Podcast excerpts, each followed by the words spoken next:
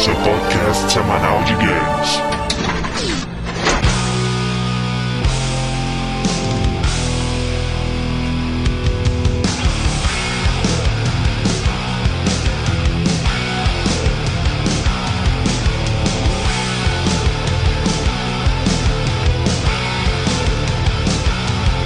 Reapertem Start, está começando mais um round do podcast Downloading e vamos aos participantes de hoje. André, Oráculo Maia Azarado, level 819 e eu andei assistindo muito filme de James Bond. Slash Rick, cineasta level 18, e eu quero acreditar que nesse mundo em que vivemos há a possibilidade de você, como um policial, se apaixonar do nada por um fugitivo que você andou procurando nos últimos meses. É verdade. Ah, meu, Hollywood, né, cara? Hollywood é tudo. Diego, podcast era amaldiçoado nível 54. E da última vez que eu estive no lugar errado, na hora errada, me jogaram uma macumba, de modo que as pessoas não reconhecem a minha existência até hoje. Olha só. eu me vi nesse jogo, cara. Caraca, tá assim, velho? Como assim? Pablo, o escolhido level 100, e todo mendigo que eu encontro na rua eu falo, não te preocupa que a criança tá bem. Caraca, isso é ótimo, né, velho? Vamos chegar lá. Enfim, cara, hoje vamos falar aqui de um jogo que vocês, ah, acredito que a maioria, provavelmente não jogaram, mas deveriam, ou não, vamos chegar lá, chamado Fahrenheit, ou Indigo Profits, né, nos Estados Unidos. A gente vai ver aqui o que geralmente acontece, né, quando você tem ideias e conceitos extremamente interessantes, inovadores, e eles encontram um mundo real, né, pá, na cara, assim. Tipo, é tudo lindo, é tudo maravilhoso, vamos ver o que acontece aí. O pessoal fica pensando, ah, por que, que ninguém tenta coisas novas e tal. Tá aí um caso de um cara que tentou uma coisa nova, né, velho? E por isso, vale a cash, né? Exato, já vale o cash por causa disso. Talvez não tenha dado tão certo quanto ele gostaria que desse, né? Mas é um jogo muito importante e vamos discutir sobre ele. Atenção, spoilers, esquece estar repleto de spoilers, né? Esse jogo já saiu há o que, quase 5 anos aí, então, pelo amor, né? É verdade. Então a gente começa a discussão logo após a leitura de e-mails e comentários. Daqui a pouco a gente Vai ser volta. tão rápido que o Fernando não vai nem aparecer.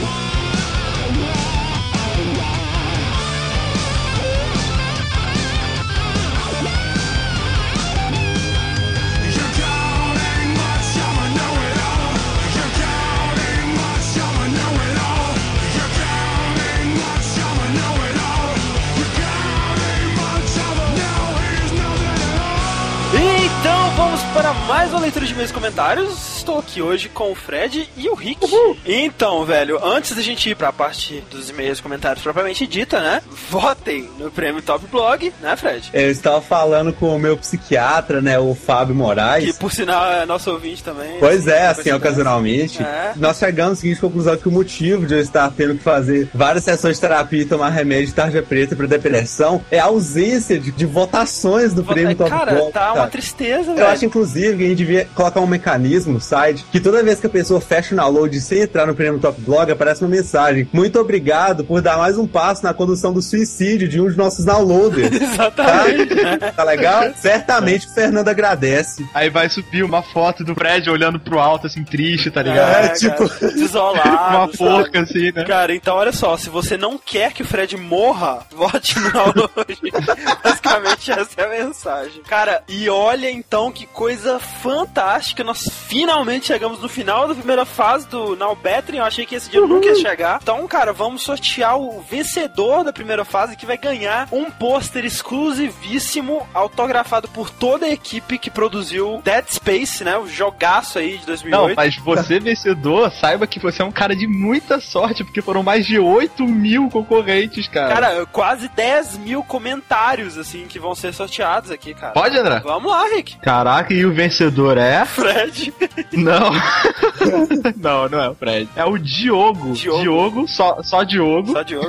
Tem o e-mail dele aqui, é apenas Diogo. O Diogo, então, se vocês estiverem ouvindo, né, cara? Parabéns, Diogo. Parabéns, cara. Ó, a gente vai mandar o e-mail pedindo o endereço. Vai ter um prazo, né, pra ele responder Claro. o e-mail. Até semana que vem você tem que responder o nosso e-mail. Até a próxima leitura, se você não tiver respondido, vamos sortear novamente, né, o, o pôster. Semana que vem, terça-feira, já começa a segunda fase. A segunda fase vai vai ser bem mais ágil do que a primeira, vai acabar bem mais rapidinho. Nós já temos muito menos participantes. Também, e ela será com mais frequência, né? Nós tivemos Aham. vários problemas na primeira fase e tal. Atenção, continuem votando, porque o prêmio dessa segunda fase tem novamente a ver com Dead Space, né? Afinal, não podemos ignorar os vários brindes que o Glenn Schofield mandou pra gente. Mas esse, cara, é fodástico, velho. É uma graphic novel Americana. Capa americana, dura. inglês, tudo. Capa dura, qualidade de impressão fodástica. A qualidade do desenho é foda, né, né Fred? É, o- é o É. cara que fez o 30 Dias de Noite, né? É aquele exato traço de 30 dias de noite, aquela HQ de terror Aham. sobre vampiros e tal, que é filme. muito, muito absurdamente boa with Diamond, Isso, sabe? Claro, exatamente. E, como se não bastasse, mais uma vez autografada por toda a equipe. Isso daí você não vai encontrar, cara. Daqui a uns 5 anos deve valer muito dinheiro no eBay. Então. É, E tem de colecionador, cara. Item de colecionador, mesmo. cara, fodástico. Então, agilizem aí, porque essa segunda fase vai ser bem mais rápida. Então é isso, né, cara? Ajude aí seu personagem favorito a vencer. Então vamos lá pras nossas coisas que a gente recebeu, né? Referentes ao cast 47 sobre Tivemos 227 comentários. Isso é um recorde, de longe. Nunca recebemos tantos e-mails, nunca recebemos tantos comentários. Estamos muito felizes, principalmente pelo fato de que não tivemos tantos fanboys, né, cara? A esmagadora É, maioria entendeu a piada, né? Entendeu que a gente queria só falar mal mesmo, né? Claro, alguns não entenderam, mandaram e-mails falando que é, nós somos idiotas. E mais uma vez, recorde de desenhos também, velho. Recebemos Aham. muita coisa foda. Meu Deus, né? Primeiro, a gente recebeu do Wesley Pires, né? Uma tirinha fodástica que ele fez daquela parada do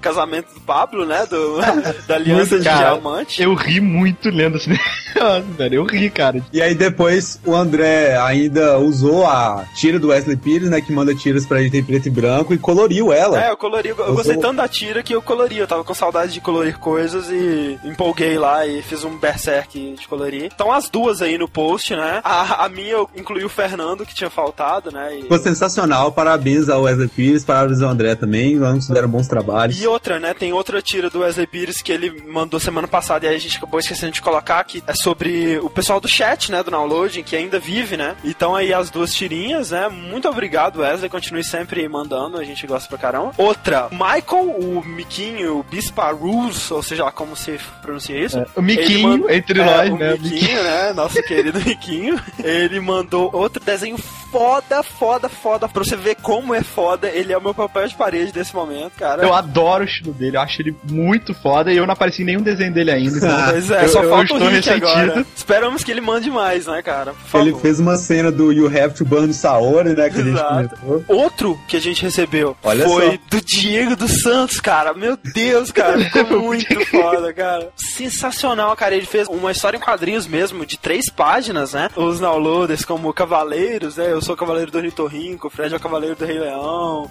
E o Rick é o mestre do santuário, né? É, é, o, é o Ares barra Slash, né? Cara, sensacional, você tem que ler e não vamos dar spoilers, ficou muito foda mesmo. Muito bom, velho. A gente adora receber desenhos, é sensacional. Principalmente quando eles adaptam as coisas que a gente disse no cast, né? É foda. É, cara, muito bom. legal isso. Então vamos pros e-mails finalmente, né, cara? Um, um fenômeno interessante que aconteceu nos e-mails e nos comentários é que na descrição do cast eu coloquei lá, me dê a sua força Pegasus, e aí eu coloquei embaixo, né, é, um doce e uma armadura de ouro fake pra quem disser o erro gramatical na frase acima. Muita gente mandou e-mail respondendo, tipo, ah, tem um erro gramatical que é seria demi, e outros mandaram outras coisas nada a ver, sabe? Tipo, Não, cara, a gente acabou de descobrir que uma, uma frase de, sei lá, quatro palavras É. tem três erros gramaticais, dois de semântica, um de, de concordância. a gente nem sabia que tinha tantos, né, velho? Falar primeiro e-mail, Fred. Olá, eu sou o Rafero. Tô ouvindo o site há um tempinho e, pô, eu realmente acho que vocês continuam superando a cada cast, inclusive superando ou- outros casts. Só pra constar, sou fã do Rick e do Pablo. Olha aí! Olha só, aí. Yeah. Toma essa. O aí. cast ficou maneiraço e gostei muito da discussão sobre os furos do anime. O lance dos personagens todos iguais, além de incompetência, é uma técnica própria dos mangás, onde você simplifica ao máximo os personagens principais, não a incompetência. para que fique mais fácil os leitores se identificarem com eles, o que fortifica o acompanhamento do mangá, por assim dizer. Da mesma forma, a escória, os antagonistas e tal, têm traços mais definidos e feitos de forma a torná-los algo que você não se sente próximo, tornando mais fácil vilanizá-los. Mas, isso não justifica ele não praticar um pouquinho mais de concept art nos personagens. Mas ainda defendo Kurumada, pode-se dizer, se você estiver com muita, muita boa vontade, que o que ele faz é simplificar o traço do mangá para destacar o roteiro e história. Não, não que tenha muito roteiro e história para se destacar. A ideia da história, como o André disse, é genial, mas é muito pouco aproveitada. Roteiro feio. Não, cara, uma coisa é você olhar, por exemplo, Dragon Ball, que você pega o rosto do personagem, tampa o cabelo dele, você sabe que é o Vegeta, que é o Gohan, que é o Goku, ponto. É verdade. Cara, Só tinha que você não sabe. Não sabe. Ele, Bizarro. cara, ele compactou ao nível da unidade linear de rosto que você pode produzir. Cara, sabe a impressão que eu tenho, principalmente no mangá, que ele tem uma página com vários rostos desenhados, que ele recorta e cola, xeroca, e vai recortando e colando os rostos. Principalmente porque de vez em quando parece que ele realmente desenhou o cara e encaixou um rosto ali, porque o rosto Parece. tá totalmente deformado em relação à perspectiva. Ele sempre põe os rostos na mesma perspectiva, que É. é o cara olhando meio de lado, meio, Meio de de frente. Aquele exato. olhar diagonal. É sempre aquilo. Cara, ah, nem, cara, não. Não, não, não dá, cara. Não dá. O traço dos personagens não dá, cara. Teve cabeça decepada de cavalo pra Mazan Kurumada, porque ele não foi Parabéns. feliz com o traço do rosto dos personagens dele. É, exatamente. Muito obrigado, então, Rafael. O próximo e-mail aqui é do Rafael Dourado, de Fortaleza, Ceará. E ele diz: Só um comentário sobre Round 47, sobre Cavaleiros do Zodíaco. Vocês estão ficando velhos. Todos os animes são exagerados e não tem muito compromisso com a realidade, cronológica inclusive. A gente está falando de um povo onde as crianças brincam de enfiar o dedo na bunda das outras,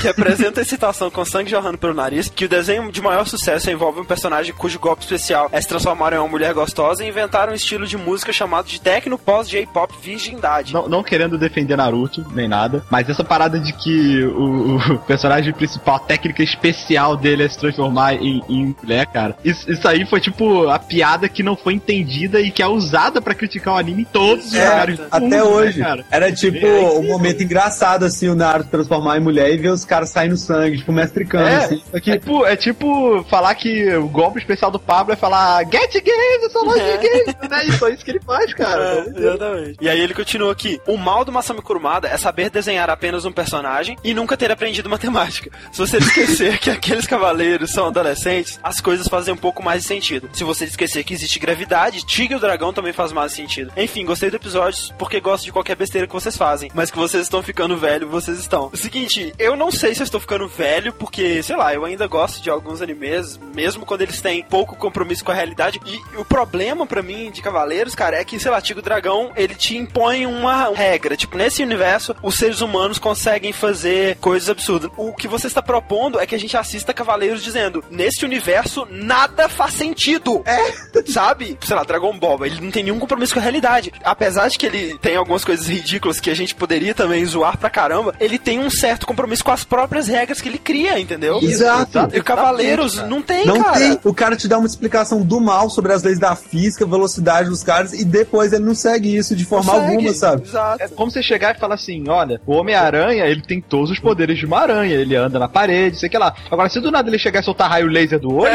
tá ligado? Não, cara, não, Você vai, Exato, caraca, velho. Não, tá, tá errado isso. Não Ah, pode. né? Enfim, então vai lá, próximo e-mail aí, Rick. Próximo e-mail é do Sunset Kid. Sunset Kid, né, cara? Sempre, É, não, velho. sempre e-mails gigantes, né? Inclusive recebemos vários e-mails gigantes. Um que. Gigante, velho. Eu até coloquei no Word pra ver quantas páginas davam. Deu cinco páginas, tá bom?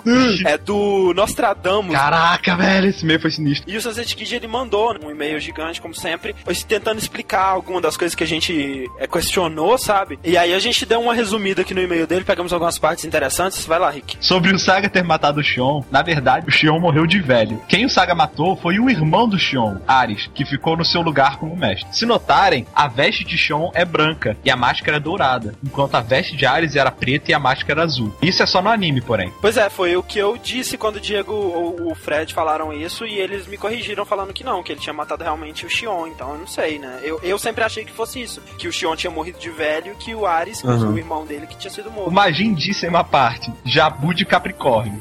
Aí ele diz, eu ainda me confundo com isso hoje. Isso é um erro de da primeira dublagem. É Jabu de Unicórnio. Pois é, cara, headshot feio em mim. E eu sabia disso, cara. Eu sei, inclusive, que eles falaram que era Jabu de Capricórnio porque não tinha o boneco do unicórnio pra vender. Então, pra, tipo, pro pessoal poder se relacionar com os bonecos que existiam, Uhum. sabe? Eles falaram que era o de Capricórnio. Pro pessoal, olha, o boneco de Capricórnio, eu quero comprar. Quanto aos jogos, o que mais gostei foi o primeiro de PS2 mesmo. Uma coisa interessante é que esse jogo tem um segredo, que trata da 13 terceira casa, a casa de Ophiuchus barra Serpens, cujo guardião, cu- cuja guardiã é a China. cara, isso é muito interessante, velho. Não sabia disso. Que na verdade são 13 signos e não 12. Exemplo disso é em Final Fantasy Tactics, onde o chefe secreto, Serpentários, é desse signo. Essa casa fica entre Escorpião e Sagitário, assim como o signo. A razão de terem tirado esse signo da carta de signos por causa do 13 ser relacionado com o azar, e o 12 é o número mais redondo. Mas olha que interessante essa última coisa que ele fala aí. Quem é desse signo nasce entre 30 de novembro e 17 de dezembro. Olha só, cara, deve ser bizarro, né, velho? Caraca, velho, eu sou. Você é? Eu sou 7 de dezembro. Caralho, Rick! Eu sou seu fã, Rick! Caraca, o Rick é de serpente, cara. tempo todo eu achei que era de Sagitário, cara. Sim. Olha só, Rick, você é do signo de sei lá o que, cara. Parabéns.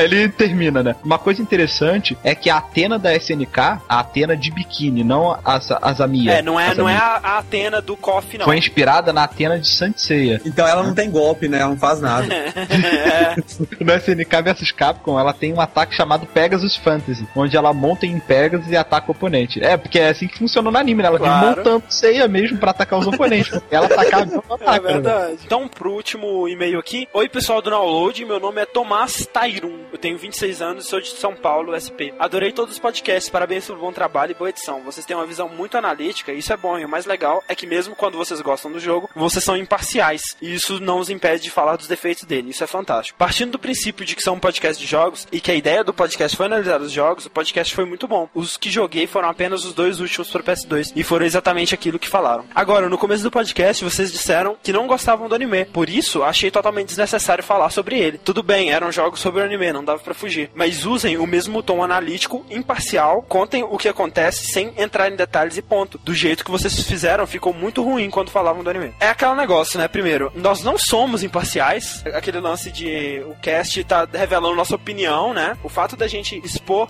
os defeitos de um jogo, mesmo quando a gente gosta dele, só significa que a gente não é fanboy. Ah.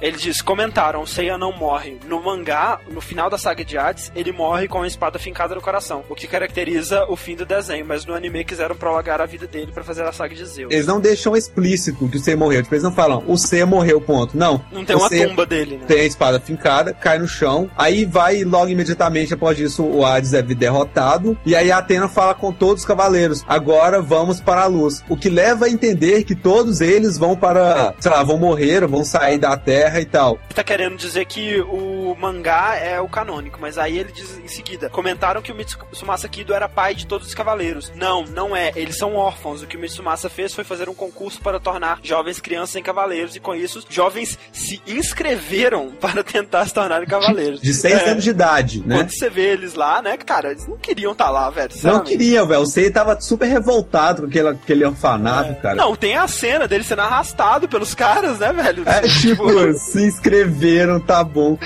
Parece que no anime, realmente, ele não é o pai de todos. Mas no mangá é sim. Ou se ele é, no anime isso não é falado, não é mencionado, esse assunto. E aí ele diz ainda: comentaram que na saga das 12 casas, Atena tomou uma flechada no peito e os cavaleiros disseram: vamos subir das 12 casas e ver no que dá. Não, o cavaleiro que deu uma flechada na Atena disse que o único que sabia e poderia remover a flecha do coração da Atena era o mestre do santuário, que se encontrava Ah, não. nos topos das 12 casas. Isso explicou tudo pra mim. Agora, Tudo. por que que ele disse isso pros inimigos? É, primeiro, por que, que ele disse isso pros inimigos? E segundo, o meu argumento de que eles poderiam chegar lá e o mestre falar: então tá, eu vou retirar, cadê ela, sabe? Ainda vale. Ainda sabe? vale. É, ele diz várias outras coisas lá e tal. Mas a verdade, cara, é que a gente basicamente pegou o- os aspectos que dava pra zoar, cara, sabe? Claro, tem, tem coisas que provavelmente tem uma explicação. Mesmo que outras que forçado. simplesmente não tem, é mesmo que forçado. Mas, cara, foi só pra gente poder zoar mesmo. E a gente adora zoar cavaleiro. né? Nossa, bastante. Bom, então é isso, né? Acho que vocês estão de saco cheio já de leitura de e-mails. Vamos então pro nosso cast sobre Fahrenheit ou Indigo Prophecy.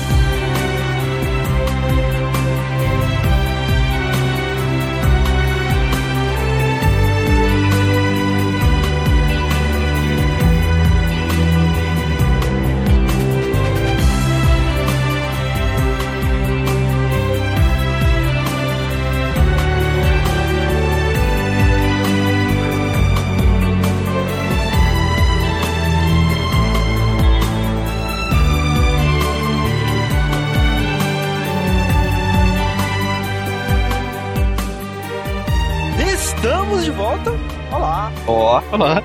Olá. Eu nunca entendi por que a gente, quando volta, você tem que falar olá de novo, a gente acabou de se falar, né? Ah, é porque, olha só, na abertura a gente não diz olá. A gente se É apresenta impessoalmente, né? Ah, é, isso é verdade. Não, então é olá. só uma gente. questão de educação. Saudades de É, vocês. Pois é, né, cara. Antes da gente falar sobre o jogo em si, vamos dar uma breve introdução sobre a Quantic Dream, né? Que é a empresa do David Cage, né? Que produziu, escreveu, dirigiu todos os jogos. Desenvolveu, né? É, desenvolveu de modo geral todos os jogos feitos por ela até hoje, né? A empresa Quantos são? Dois? é, são dois e tá saindo o terceiro agora, né, cara? Que sobrecarregado que o cara Caralho, não é foda. Tem futuro. Mas olha só, cara, a empresa, é, a Quantic Dream é uma empresa francesa, né? O David Cage, ele é francês, na verdade o nome dele não é David Cage, é David de Grutola, inclusive essa é uma referência no jogo. Ah, o livro, cara. É, pois é. A empresa foi fundada em 97, né? E o David Cage, além de ser o CEO, né, o presidente da empresa e dirigir todos os, os jogos e ter escrito os dois jogos e tal, ele também é um músico. E Olha só. a empresa Quantic Dream, além de ser uma desenvolvedora, ela tem seu próprio estúdio de motion capture e fornece serviço, terceiriza esse serviço pra qualquer empresa que queira contratar ele, entendeu? Então Ah, tá, é daí só que eles jogos. sobrevivem. Pois é, exatamente. Porque não é uma coisa comum, né? Não é toda empresa de jogos que tem seu estúdio de motion capture. É por isso, né, cara, a gente pensaram, caraca, já que nós temos, vamos usar bastante, né? Porra, com certeza. E inclusive essa é uma coisa que tem nos dois jogos, e eh, no terceiro, no Heavy Rain, agora também você vê que tá sendo muito bem usado, que é essa parada de motion capture bem integrado no jogo mesmo, né? O David Cage, ele tem bem essa parada de um jogo extremamente cinematográfico, Uhum. né? O que é, é engraçado, né? Porque nós temos vários jogos que tentam ter alguns elementos de filme, sabe? Tipo, o próprio Metal Gear, Aham. que tem aquela abordagenzinha, né? De, de- É. de crédito. É, Metal Gear de Vai ser. Não, eu também, cara. Esses dias eu tô puto demais com o Kojima, cara. Eu quero mais que ele se foda. Mas, no caso, esse jogo ele levou isso a outro nível, né, cara? É foda, cara. E outra, né, além disso, ele tenta em todos os jogos dele trazer uma parada conceitual, né, uma parada nova, assim, ele tá sempre tentando questionar o que é feito, como são as coisas que são feitas e criar coisas novas a partir daí, né? Porque a Quantic Dream, queira ou não, ela, talvez agora no Heavy Rain nem tanto, mas até o Fahrenheit ainda é considerado um estúdio independente, né, cara? Tanto que nos dois jogos que eles desenvolveram, eles tiveram muito problema com publisher, sabe? Então é aquela parada bem que a gente discutiu no caso de Braid, né? Um, pessoas que estão tentando buscar coisas novas, né? E aí temos o primeiro jogo lançado pela Quantic Dream em 99 para PC e Dreamcast, que é o Omicron, The Nomad Soul ou só Nomad Soul na Europa, que é um jogo que mistura vários estilos, ele mistura um pouco de adventure, mistura FPS, luta, tipo um contra um, tipo Street Fighter, Soul Calibur, assim. Tenta misturar bastante coisa, é bem cinematográfico também, como Fahrenheit. E é bizarro, a história dele é extremamente esquisita, é bizarríssimo, assim, no início aparece um policial, tipo, de outra dimensão, de outra galáxia, assim, as paradas bem futuristas, assim. O Kale, ele aparece pra você e começa a conversar com você. O jogador, ele fala, ah, finalmente consegui entrar em contato com você, que está aí em outra galáxia, eu consegui fazer com que o meu comunicador se conectasse ao seu ou ao seu Dreamcast. Finalmente estou conseguindo falar com você e eu preciso da sua ajuda, eu preciso que você entre na minha dimensão, eu preciso que você se concentre agora. Aí ele fica lá concentrando assim, pronto, consegui, você agora está no controle do meu corpo. É bizarro, sabe? Olha só, cara. É isso que é querer inovar, né? Já imaginou se todos os jogos que estiver jogando, na verdade, nós estamos controlando alguém em Porra, outra dimensão? é, ó. Bizarro ou não, né, velho? Você nunca vai ver outro jogo que fez isso, eu acredito, né, velho? Pelo menos não que tenhamos notícia, cara. É um jogo de investigação policial mesmo, tá investigando um serial killer e tal. Acaba que se descobre que o serial killer, na verdade, é um demônio que atrai almas de outras dimensões através do videogame do Omicron do jogo pra escravizá-las. E aí o lance é que essa chamada do Kale lá foi uma armadilha pra você ficar preso dentro do jogo. E a história é que se você morrer no jogo, você, na sua vida real, jogando videogame, vai perder a sua alma, sabe? Caraca, velho. do céu, velho. Bizarro, Jogo né? capeta. É. E uma coisa interessante é que o David Bowie, né, o roqueiro lá, ele trabalhou na história e no design do jogo. E ele aparece no jogo em dois personagens, um rebelde lá e um vocalista de uma banda imaginária. A trilha tem várias músicas dele, algumas compostas até exclusivamente, assim, isso é bem legal. O jogo ele foi razoavelmente recebido, assim, pelos críticos. Criticaram bastante os bugs, assim, parece que ele não foi bem polido no fim das contas. E os elementos, eles não se juntam tão bem. Ele tenta fazer coisas demais e acaba não fazendo nenhuma muito bem, entendeu? Esse problema bem recorrente aí. Assim, se levar em consideração que foi o primeiro jogo dele, eu acho que ele tá que mandou bem, né? Mandou, mandou bem. É um jogo cult, né, velho? Apesar de da nota baixa, ele é um jogo bem lembrado pelos fãs aí.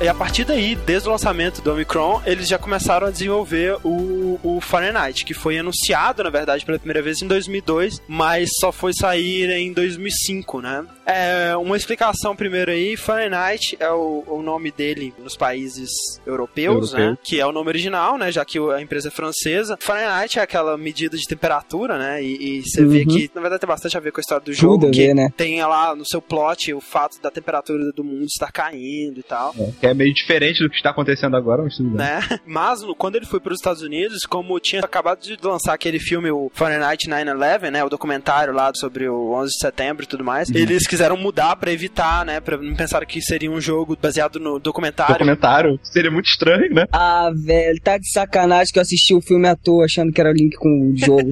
Não.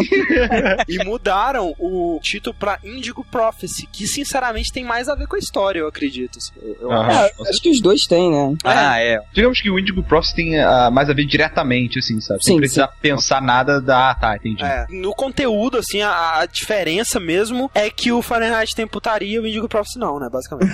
Eu li que é muito ridículo de você mudar isso caso você tenha o Indigo Prophecy na sua casa. É, dá Que é pra só você- mudar um INI é. lá, né? Um arquivinho de É, texto você lá. vai no um Inifile, aí tem lá US Mode igual a 1, botar o US Mode igual a 0, É. acabou.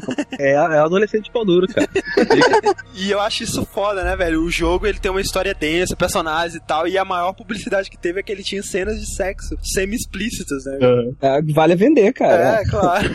o jogo, então, ele foi lançado em 2005, né? É escrito aí pelo David Cage, produzido, dirigido e tal. É um jogo bem original, né? Nunca tinha sido feito, né? Nada nesse estilo. É quase impossível você chegar a um nível de comparação, assim, de um pra um com qualquer outro jogo. Você pode encontrar alguns elementos ali que se semelham e tal, mas o estilo do jogo, de modo geral, nunca tinha sido feito antes. Acredito que até hoje nunca tenha sido repetido, né? É o único jogo desse tipo Uhum. que é um jogo cinematográfico acima de tudo, né? Inclusive quando você vai começar o jogo, a opção é Start New Movie em vez de Start New Game, né? Sim. Você aperta ESC, que tem lá stop, play pra voltar pro jogo. né? É, é bizarro. É, ele tenta relacionar que é um filme interativo, né? O pessoal falava assim, ah, é um adventure. Aí o Cage, não, não é um adventure, é um filme interativo. Uhum. Começa pelo tutorial também, né, cara? Sim, é. Total. Exatamente. Você controla um boneco de. de, de... Dublê, né? Sei lá. É, e com aquela cadeirinha dele lá. de- Isso, de é como se fosse no né? backstage ali do jogo, Exato. né? Uhum. Muito legal. Mas assim, é, no final das contas a gente pode sim definir mais assim como um adventure, né? Que é o gênero que mais aglomera aí as características dele, mas que não se encaixa totalmente, né? O jogo ele com raras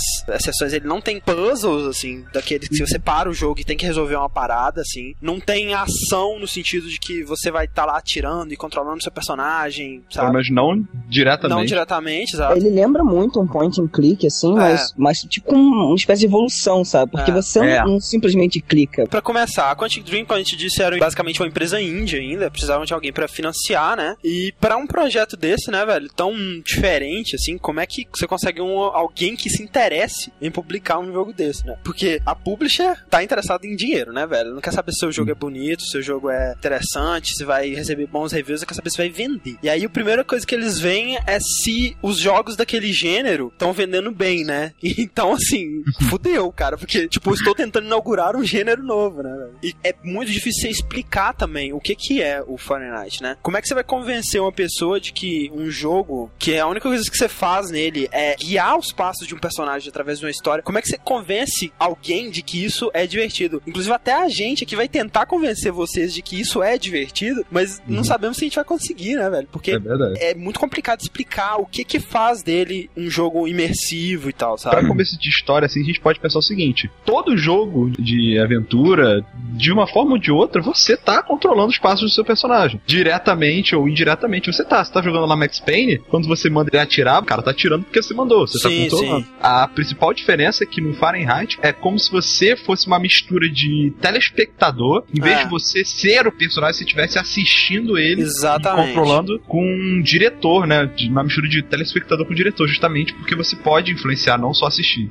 E eles tinham também que convencer a própria equipe, né, velho? Que mal sabia o que, que eles próprios estavam fazendo. Porque é um jogo em que a diversão dele é exatamente você saber aonde aquilo vai dar. É a sequência daquelas ações que dá a vontade de você continuar jogando. Então, se você pegar uma parte só do jogo assim e jogar lá e e fazer aquela parada, você não vai entender exatamente onde que aquilo tá chegando, né? E aí que é muito importante a visão do diretor, né? Do David Cage. Então é- ele é como se fosse o Kojima pro Metal Gear Solid ou, ou o- o Suda 51 pro Killer 7, por exemplo. É o cara que guia o projeto com a visão dele. A diferença da história do Indigo Profits Fahrenheit pra maioria dos jogos de adventure ou qualquer outro tipo de jogo é que você só tem história, única e exclusivamente. Por exemplo, um RPG. Você tem como motivação a história, mas a sua recompensa de seguir a história, ela vem de várias maneiras. A história também, você vai ver a história de rolar, mas você também vê o seu o personagem conseguir armas mais poderosas, aumentar o level e tal. E no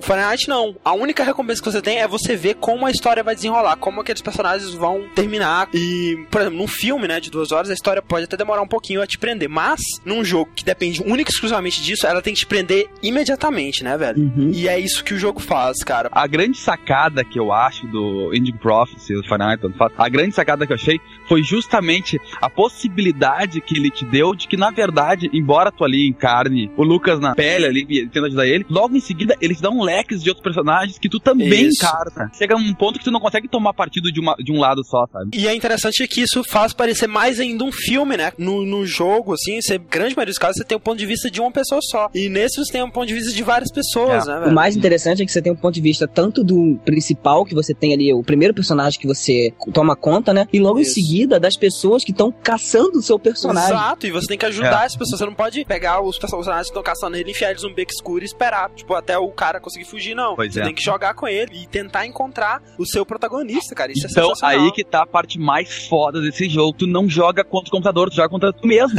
Exato. Foda, né, cara? Essa situação que o jogo propõe, de você jogar consigo mesmo, causa um, um embaraço emocional. Mas, cara, um sentimento muito estranho, assim.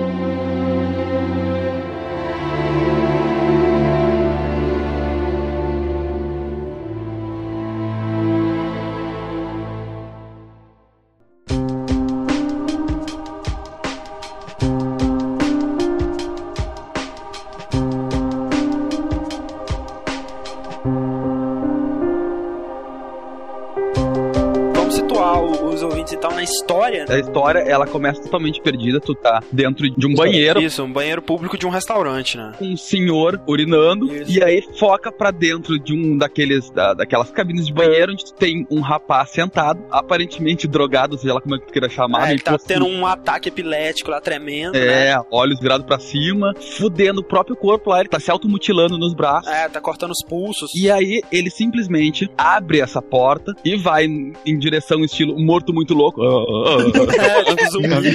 É, em direção a esse senhor que tava urinando lá e que agora tava lavando as mãos. Só que aí vem a loucura. Eles começam a te mostrar que realmente tu tá passando por um transe. Essa cena, né, velho, é extremamente bem dirigida, né? Já que a gente tá falando de filme, é uma cena extremamente bem dirigida, né, velho? Uhum. É uma das melhores aberturas de jogos, assim, que eu me lembro, assim. Você vê ele lá e tal, e você não sabe exatamente o que tá acontecendo, você não sabe se você é o cara que tá no banheiro, né, sentado lá e tal. Você vai andando e vai alternando entre a visão ali do banheiro com um cara de capuz andando em meio a umas velas, assim, tipo num ritual, Isso. né? Fazendo exatamente os mesmos movimentos que você. E a loucura é que quando tu apunhala esse senhor, quando vai aquela visão pro meio do ritual todo, é um cara de capuz fazendo os mesmos movimentos no ar, sem faca, sem nem nada, realmente mostrando que se ele estivesse possuindo e olhando através dos teus olhos. Exatamente. E até então tu não sabe se tu é o cara que tá apunhalando, se tu é o cara que tá morrendo, se tu é o cara de capuz. É, ou se você é o corvo, né? Que, que chegou voando lá antes. Ah, é. E aí, cara, você descobre que você é o assassino, né? Ele, assim que ele termina de matar o tiozinho lá, ele acorda, né, cara? E fica apavorado, cara. O que que eu fiz? Sabe o que aconteceu aqui? Eu não sei o que eu tava fazendo. E isso é muito foda, porque imediatamente, cara, você se identifica com o cara, você se torna o cúmplice dele, cara. É, porque você também não sabe o que, que tá acontecendo, tá ligado? É, a única coisa que você sabe é que ele não é o culpado. Você vê que tem alguma coisa estranha ali, que ele não quis matar Uhum. o cara. Ele te põe, assim, com uma empatia do protagonista, cara, como poucos jogos fazem, velho. E é imediato isso, cara. Você, você quer ajudar ele a escapar E daquilo. aí entra outra coisa sensacional, é o teu medidor de vida no jogo, que é a barra Isso. de estresse. Ele vai ficando estressado, até que ele pode, no final, ele entra realmente em depressão e se mata. É Até. bizarro um jogo onde você se mata de depressão. né, né, cara? É bizarro. Ver isso no jogo é muito estranho. É, é uma barrinha, né? Que à medida que as coisas acontecem, você ganha ou perde pontos, né? E tu ganha um carisma absurdo com o jogo, justamente porque quando tu descobre que tu é o assassino, cara, a tua barra despenca. sabe? Despenca, Tipo, é. Naqueles primeiros minutos do jogo é tão foda que como tu está naque, série, coisa, puta, onde é que eu ando, o que eu faço, que não sei o que, é realmente a sensação de como se tu tivesse matado uma pessoa, quer dizer. É, exato. É, é, caraca, muito bom, Pablo. É exatamente isso. Tipo, você levanta ali, cara, e você não sabe o que, que você faz. Você não tem muita noção do que, que você pode fazer, o que, que você tem que fazer, sabe? Exatamente. Ele se diferencia de Adventures nessa parte, porque você começa a ver que os outros personagens, eles têm vida, né? Eles fazem coisas independentes de você. Ou seja, você não pode ficar parado no banheiro o tempo que você quiser. Vai começar a aparecer umas telas divididas, a lá 24 horas, mostrando o que tá acontecendo fora do banheiro, e você vai ver que tem um policial sentado lá, cara. E aí o policial vai levantar e vai ir pro banheiro. E, velho, isso dá um desespero. Caralho, meu Deus! É muito bom O que, isso, que eu cara. faço? Tem um corpo estendido no Cara, chão, eu estou é. pingando sangue e tem um policial vindo pro banheiro, cara. Cara, eu fiquei desesperado várias vezes, assim. Eu, eu demorei umas três tentativas pra conseguir saber o que tinha É. que fazer, sabe? Quando o policial foi pro banheiro, eu já tava lá fora já. Pois velho. é, e aí ele se diferencia de novo, porque ele te dá um leque de possibilidades pra fazer, mas você nem sempre precisa fazer o que ele te dá. Ah, Por exemplo, nesse início aí, você pode fazer certas coisas que vão te dar mais tempo, tipo, guardar o corpo, já vai direto pagar a conta, sabe? Esse tipo de coisa. Você começa a ter o controle sobre as- as mecânicas de jogabilidade, né? É como o Diego disse, parece um adventure, um point and click, só que você anda até os objetos, aparece a opção pra interagir com eles em íconezinhos, e ele te dá um movimento de mouse pra você fazer. Seja clicar e arrastar o mouse pra frente, ou arrastar o mouse pra trás, ou fazer um círculo com o mouse. Comigo foi diferente, né? Eu joguei no console. É, E aí fica a parte legal porque todo o analógico direito é, faz essas funções. No, no esquerdo tu anda e no direito é a mesma coisa. Eles dizem, por exemplo, meia lua pra frente pega não sei o que, meia lua pra trás faz outra coisa, entendeu? Isso, é, exatamente. Por exemplo, você vai na pia, clica lá pra se limpar, né? Que você tá sujo de sangue. Vai com o analógico pra frente ou com o mouse pra frente, ele vai e usa. E aí você vai lá, arrasta o cara, e aí tem uma quick time eventzinho de esforço, né? Que você vai apertando os triggers, assim, ou apertando Isso. os botões de um lado pro outro de PC. Você vai limpar o sangue com o esfregão, e aí você tem que pegar o esfregão e fazer o movimento de que tá limpando, sabe? Arrastando pra cima pra baixo, pra cima pra baixo, como se estivesse limpando mesmo. Cara, é como se fosse, assim, eu acho que deve ter sido o pai do, do Wii, velho. é, porra, com certeza. Você faz um movimentinho assim com o mouse que você mais ou menos faria, sabe? É. Se fosse. E se você foi encontrado no, no banheiro, ou se o, o policial encontrar o corpo no banheiro antes de você sair do restaurante, né? Ele te dá um game over como parte da história, né? Que é aquela parada que a gente comentou no Prince of Persia, né? Ah, então foi isso que aconteceu, eu fui preso e passei o resto da vida na Uhum. cadeia, blá blá blá. E aí ele ainda te dá um leque maior de possibilidades e coisas que vão dificultar que os caras te encontrem. Isso, Mas isso que na é uma- verdade não vai dificultar, É. porque você sabe o que você fez. Não, Mas aí, Aham. isso, isso é uma coisa louca, porque assim, ó, eu joguei duas vezes, a primeira vez, sei lá, logo que saiu o jogo no Xbox, e agora pro cast, como o- no jogo depois tu vai jogar com o outro lado da moeda, sempre que tu for esconder alguma coisa, a câmera vira, É. filma a parede, mostra, não mostra de tá se Não escondendo. mostra. Nada que você faça ali, você não vai fazer o crime perfeito. Eles vão te encontrar, sabe? Os policiais eles vão te encontrar num certo ponto da história. Mas a história, ela é dobrável, né, cara? Você pode alterar ela até um certo ponto. Dependendo Uhum. do que você fizer, certas coisas vão acontecer, certas coisas não vão. Certas coisas vão acontecer diferente. Eles vão descobrir que você é o assassino de outras maneiras e tal. A história do jogo, ela corre muito, assim, parecido com aqueles livros RPGs, sabe? Aquele storyteller. Uhum. Você tem uma ação, assim, pra ser feita, sabe? Uma escolha. Se você escolher certa coisa, você vai pra tal página. Se não, você vai pra Isso. tal página do livro. Exatamente. Então tem muito esse tipo de coisa, porque o jogo ele se divide numa árvore de possibilidades, sabe? Exato. Não, e é muito bom porque, assim, claro, da segunda vez que você joga, você sabe disso, mas da primeira não, cara. Você acha que você tá criando o seu universo ali, sabe? Exatamente. E eu tenho uma sensação que eu não tinha no, no Monkey Island, por exemplo, que é aquela de você ter medo de não ter feito alguma Uhum. coisa e isso te ferrar mais tarde. Tudo que eu fazia, eu falei, caraca, e agora, cara? E se eu não tivesse feito aquilo? Ah, meu Deus. E isso restringe até os seus diálogos também. Isso. Porque você tem possibilidade de perguntas, mas você não tem a chance de fazer todas Isso, as é, perguntas. diferencia mais uma vez de Adventures, né, cara? As árvores de diálogo deles são bem interessantes, né? Você tem uns temas, né, que você tem que escolher antes de um certo tempo, senão ele escolhe sozinho. Sim. Por exemplo, depois que você consegue fugir do restaurante, chega os outros dois protagonistas né, do Aham. jogo, que são a, a policial Carla Valente e o Tyler Miles, que É. é um caso à parte. Né? A gente vai, Cara, vai destrinchar melhor ele. Assim, aí você, pra descobrir todas as coisas da cena do crime, você tem que ficar revezando no controle dos dois. Na hora que você tá interrogando o policial, a garçonete do restaurante, ela tá meio em estado de choque, aí quando você vai falar com ela, aparecem quatro opções de pergunta. Uma, sei lá, o que, que ela viu, como é que ela tá. Aí começa a correr um tempo. Quando você escolhe, a próxima pergunta que você vai fazer já tem uma a menos para você escolher. E quando você termina de perguntar para ela, você não perguntou todas as Pois opções que tinha. Então uma dinâmica legal, né, cara? Parece que eles estão conversando lá mesmo, né? Não é aquela lista enorme de perguntas que você fica lá meia hora conversando. Aliás, esse é um, um bom ponto pra gente chamar atenção no jogo. A dublagem ficou excelente. né? É excelente, né, cara? Cara, e vou além, cara. A dublagem no, Fahrenheit, né, na versão europeia, cara, tem voz em todas as línguas escolhidas assim. Vamos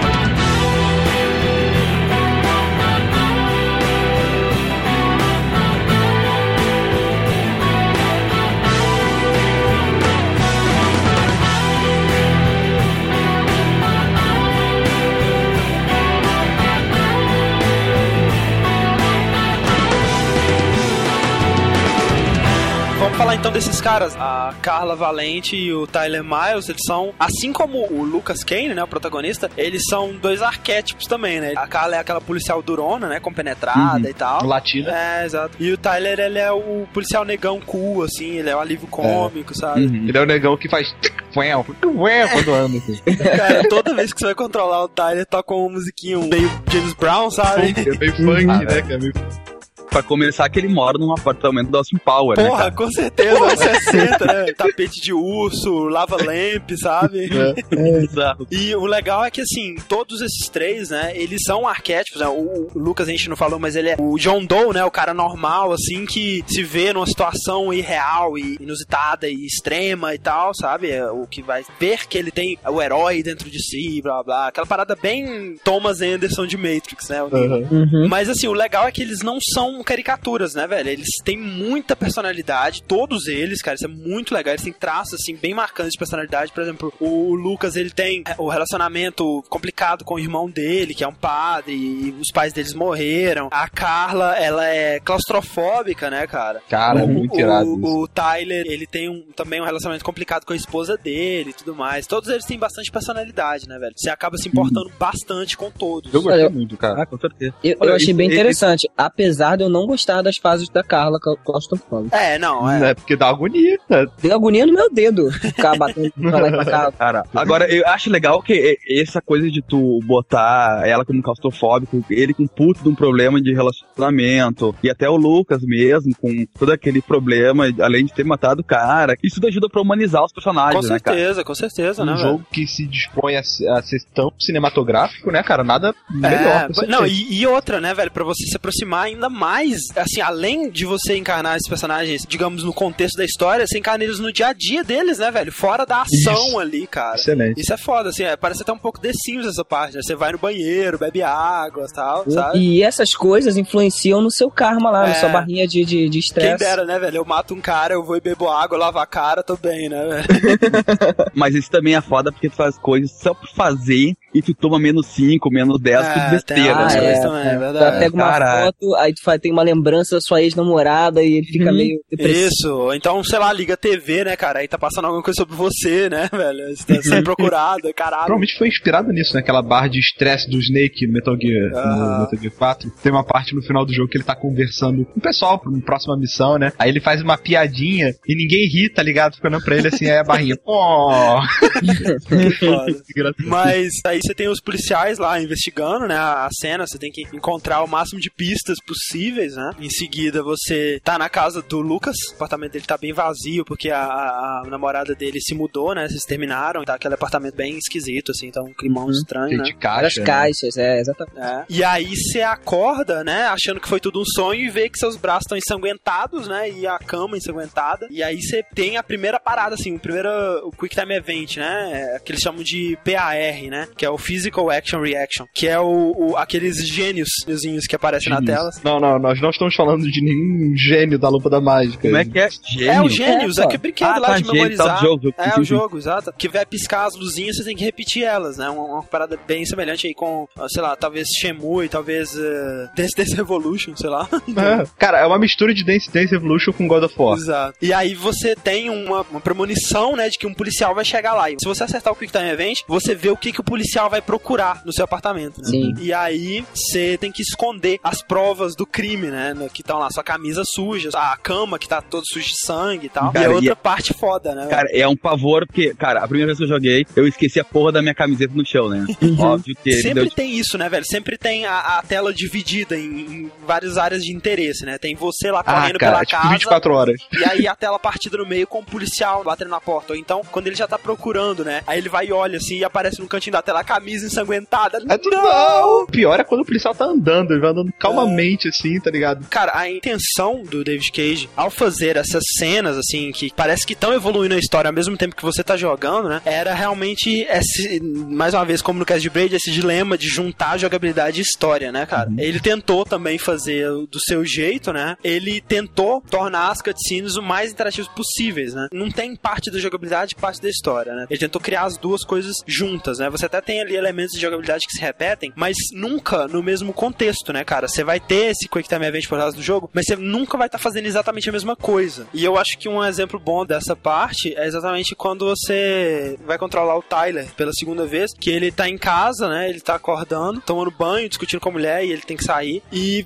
funciona, né, cara? Funciona dentro do jogo, mas você não sabe exatamente por quê, né? Por que você acha que essa parte funciona como jogabilidade? Ela não tem desafio, ela não tem um inimigo, ela não tem objetivo, assim, um objetivo muito claro. Eu acho que é mais pra dar uma continuidade na história, sabe? Você controla a Carla chegando na delegacia, Uhum. né? Indo em direção à sala dela e vendo que o, o, o não tinha chegado ainda. Aí logo depois passa pra ele acordando e indo pra Isso. delegacia também. Você controlando essa vez. Quando mudou pra ele, eu vi que eu tinha que ir controlar o personagem pra ir tomar banho, pra tomar café, sabe? Eu não achei isso chato, cara. Eu achei Ah, legal, também? sabe? Uhum. Isso que é bizarro, sabe? E aí começa essa escolha de caminhos, né? Você começa a poder escolher qual capítulo você vai querer jogar primeiro, né? Ele te dá, tipo, sei lá, umas três opções, tipo, com o Lucas, com a Carla, com o Tyler. No final das contas, você joga os três, né? Você só escolhe a ordem mesmo. Uhum. É, depende do qual que você tiver afim de jogar. Às vezes você acabou de jogar Isso. um com a Carla e, pô, agora eu quero jogar com o Lucas, entendeu? A história dele, pra mim, é a que eu tava mais encucado, é o que eu queria mais saber. Aham. Então sempre que tinha um capítulo com ele, eu já ia direto nele, sabe? Mas isso é uma ideia muito legal pra dar continuidade e o jogo não ficar cansativo, né, cara? Isso. É, o jogo ele consegue ser extremamente linear e não linear ao mesmo tempo, né? Você tem várias escolhas, mas que no fim das contas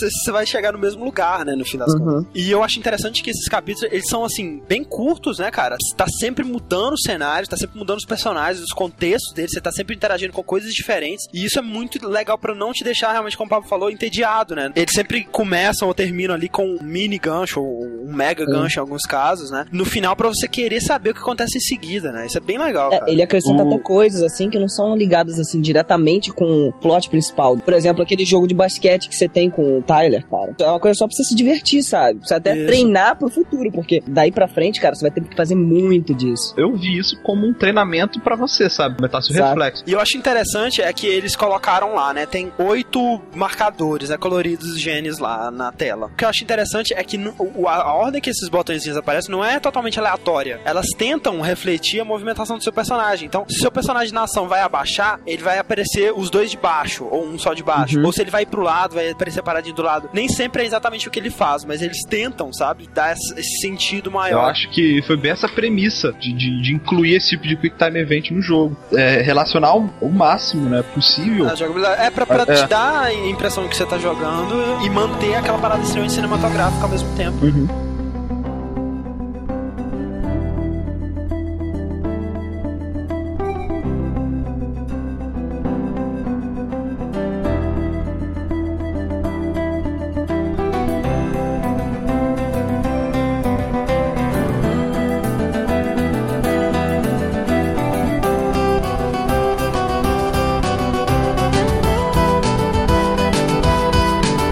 Bom, então continuando assim a, história, né? O, o lugar seguinte que você vai é num parque, né? é, encontrar com o Seu irmão. seu irmão, né? Lembrando que tá no inverno infernal, tá tudo congelado, caindo neve pra sempre, né? Uhum. E você conversa com ele, você revela tudo pra ele. Ele fala que você deve ir na polícia e você não aceita, e fala que eles não vão acreditar, que você tem que descobrir o que aconteceu. E ele fica meio encucado com isso, né? E vai embora. E aí, quando você tá saindo, você tem a premonição de novo, né? De que um garoto vai se afogar no lago, né? Congelado, horrível. Você salva o garoto com quick time eventzinhos. No fim das contas, você encontra o policial que tava no restaurante, né? E Uhum. ele meio que não faz nada, assim. Bom, e aí a Carla vai pra autópsia do corpo do senhor que morreu no banheiro, né? Típica sala que todo mundo já viu em filme e cinema de autópsia, né? O médico legista lá, já executando a autópsia. E aí, velho, começa uma... Fun... Caralho, cara, isso é uma bosta, porque eu não conseguia prestar atenção no que o cara tava falando por causa das porra dos Kick Times. Porque sabe qual é o problema? Como ele é um jogo relativamente lento, às vezes, né? O que eu faço? Eu tava achando tão máximo aquela história que eu largava aquela porra daquele controle no colo e ficava de braço cruzado. Aí nada começava, get ready, eu puta que me pariu, volta, volta, volta, volta, volta, volta. O que acontece? Tu começa a conversar com o, o- o médico legista e ele começa a te explicar. E aí, velho, tu começa a fazer os QTL. E aí, se tu tiver sucesso, ela começa a formular as É, coisas. ela começa a tirar as conclusões, né? Isso, isso. Claro, se tu erra e dá um feio lá, ele continua falando as coisas que aconteceram, só que tu não vai deduzindo o que levou Ah. aquilo, né? Com aquela cara de tacho, tá ligado? É, tipo, falou, falou e exatamente. nada, né? Não entendi porra nenhuma. No fim das contas, você conclui, né, que foram três facadas que cortaram três artérias.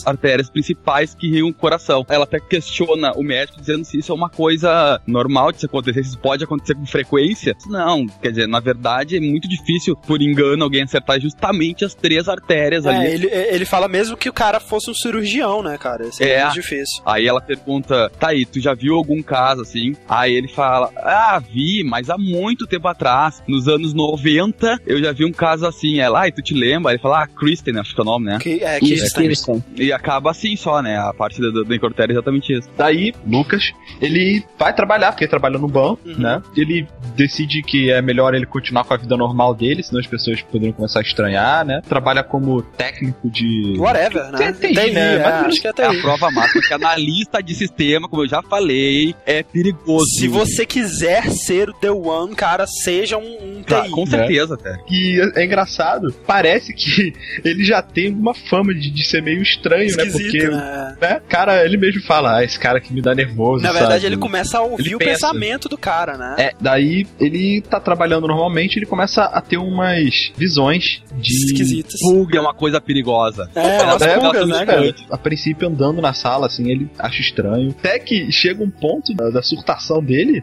que os bichos eles ficam enormes e começam a atacar ele, sabe? É, e aí é a primeira grande cena de ação, assim, do jogo. E aí que é. você começa a perder vida. É, Cara, e aí você já imaginou se tu trabalha num ambiente em que tem um maluco Correndo, que fica pulando, correndo, dando cambalhota no ar, cara. Caralho. Cara, mas sério, velho, essa cena, a primeira vez que eu vi ela, né, logo no lançamento, eu fiquei de boca aberta, velho. É muito legal, muito bem feito, muito bem coreografado tudo, né, Uhum. cara? Muito E aí, legal. de novo, por exemplo, se tu tem que pular por cima, ele vai mandar tu botar os dois analógicos pra cima na hora ra- Isso. certa. Se, se você for malandro, se você jogador já for meio espertinho, tu vai notar alguma coisa estranha, como eu notei. Tipo assim, cara, que porra é essa? Esse cara é um ninja?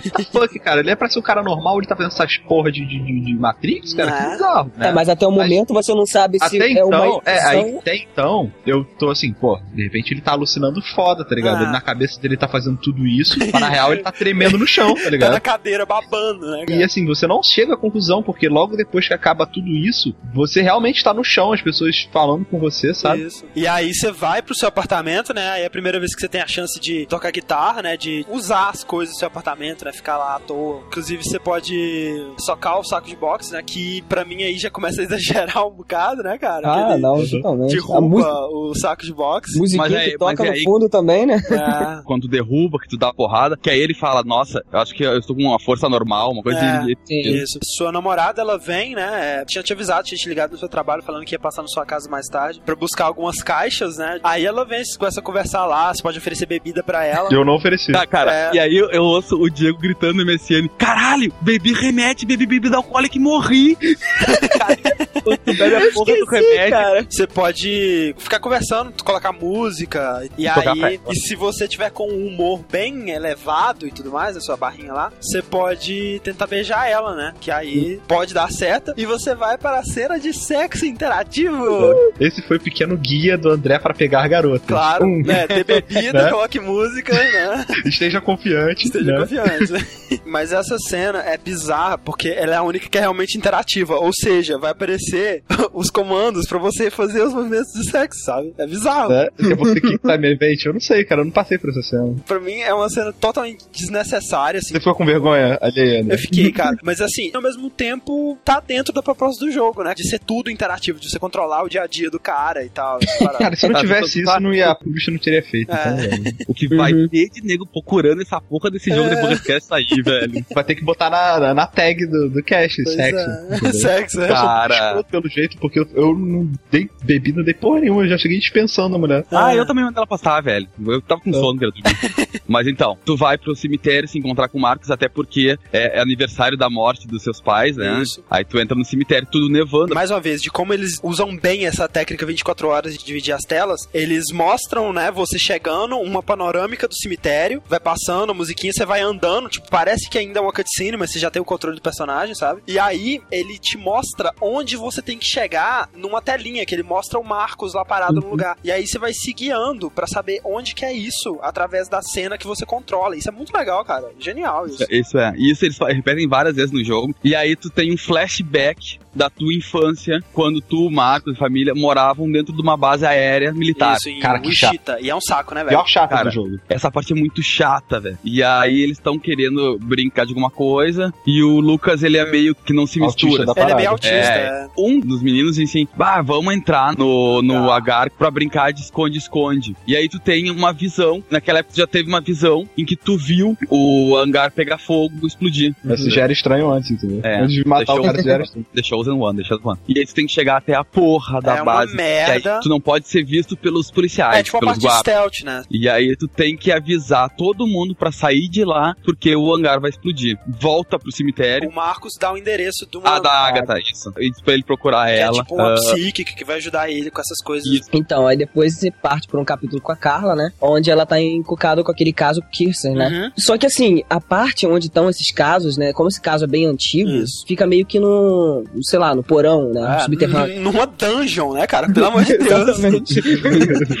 Faltava um dragão ali, né? Meu Deus. E você tem que seguir, né, lá pra baixo. Só que a Carla ela tem esse problema de claustrofobia. E você tem que ficar controlando a respiração dela, dando tapinha assim nos controles assim da direita e pra esquerda, pra manter a sua barra assim no meio, Isso. assim, né? Inspirar inspirar. É, inspirar, inspirar. Que você também fica desesperado, Porra, porque você, total. puta que pariu, eu tenho que voltar tudo de novo. E ela não anda rápido. É, não, porque a visão muda pra primeira pessoa, né? Sim, uhum. Você encontra um terminal com computador. De um lado tá a fita que você procura, do outro tá o interruptor pra você ligar o terminal. Sim, exatamente. Pra complicar ainda mais, assim, é pra deixar pra dar mais tensa, eles fazem a luz cai, né? É, É, ela claro. começa a falar, ah meu Deus, tá começando a desligar a luz, sabe? Ficando E aí nervosa. a respiração fica pior também quando a luz cai, é foda. Uhum, Porque exatamente. assim, né, cara? Primeiro você tá jogando, você tem certeza absoluta de que a qualquer momento vai aparecer um zumbi de Resident Evil ali, né? Pô, Meu Deus. É porque você não sabe até ali onde é que, que, que são seus inimigos, né? Será que Exato, né? Ah, Só uma coisa que a gente esqueceu de falar, né? é Que nessa parte tem um computador bem antigo, a gente esqueceu de comentar que o jogo ele é futurista, né, cara? Eu acho fodástica a roupa dos policiais, assim, aquele cara que tava sentado lá, ele tem uma roupa toda modernosa, assim, o- os computadores, eles são modernos. Então, você tá sendo irônico, né, cara? Não, é sério, como assim? Isso- Cara, como não é futurista cara? não, velho. É, claro Fita que é. cassete no computador. Sim, mas é porque é uma coisa antiga, exatamente. Esse, esse lugar aí é a parte dos arquivos antigos, cara. Bom, continuando, né?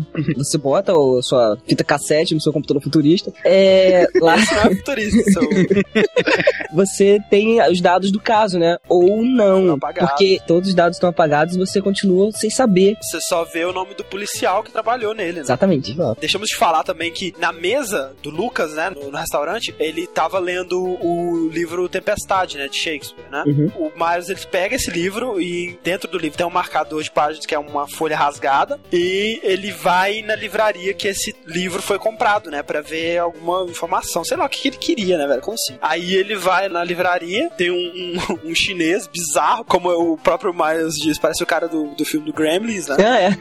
E ele te dá um puzzle, né? Te dá um livro. Se você encontrar outro livro dessa coleção aqui, eu te falo o que eu sei sobre o livro, né? Você tem que olhar no- nas listas lá, ver onde que fica as estantes, não sei o que lá, encontra o livro e tal. Entrega pra ele, ele vai te falar, informação uma whatever, e você vai embora. sabe? Exatamente. Mas, é, Cara, uma coisa que eu fiz esse puzzle pra ele dizer: Ah, realmente esse livro não é tão raro assim, sabe? É uma coisa que você encontra em qualquer lugar, mas, mas não é, né? Aí você, ah, tá bom então, obrigado, tchau.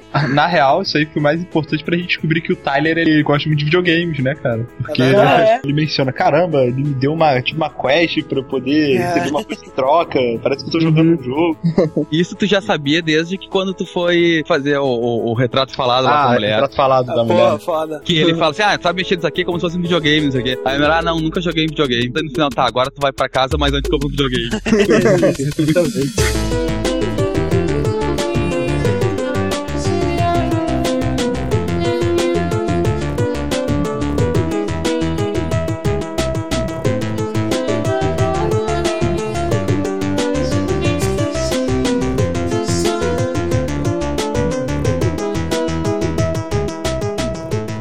Dali, né, o Lucas ele vai pra casa da Agatha, né? E lá, cara, é, é muito bizarro aquela casa, cara. Silent Hill total. É, na esquerda você dá de cara com um salão cheio de gaiolas com pássaros e a maioria deve ser corvo, né? Nem... Acho que todos são corvos. né? Detalhe das portas, né? Que elas abrem assim, sem maçaneta e fecham sozinhas. né, É bizarro. Você encontra uma velhinha numa cadeira de rodas, né? E ele pergunta, ah, você é a Agatha? E aí você percebe que ela é cega, né? Começa a sacudir a mão na frente dela, começa a dançar, né? é.